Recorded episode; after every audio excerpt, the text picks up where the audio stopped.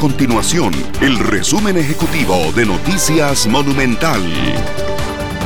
Hola, mi nombre es Fernanda Romero y estas son las informaciones más importantes del día en Noticias Monumental. El diputado independiente afina Nueva República, Harlan Hoppelman, confirmó que aún no ha recibido ninguna dosis de la vacuna contra el COVID-19, a pesar de que el partido dijo el 9 de agosto anterior que sus seis congresistas ya contaban con al menos una dosis de la vacuna. La información la brindó la oficina de prensa del partido tras una consulta de los medios de comunicación. Sin embargo, en este bloque se encuentra Hoppelman, quien aún no se ha vacunado.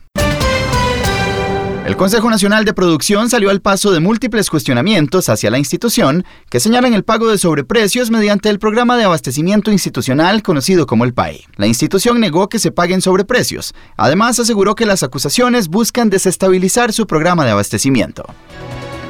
Estas y otras informaciones usted las puede encontrar en nuestro sitio web www.monumental.co.cr. Nuestro compromiso es mantener a Costa Rica informada.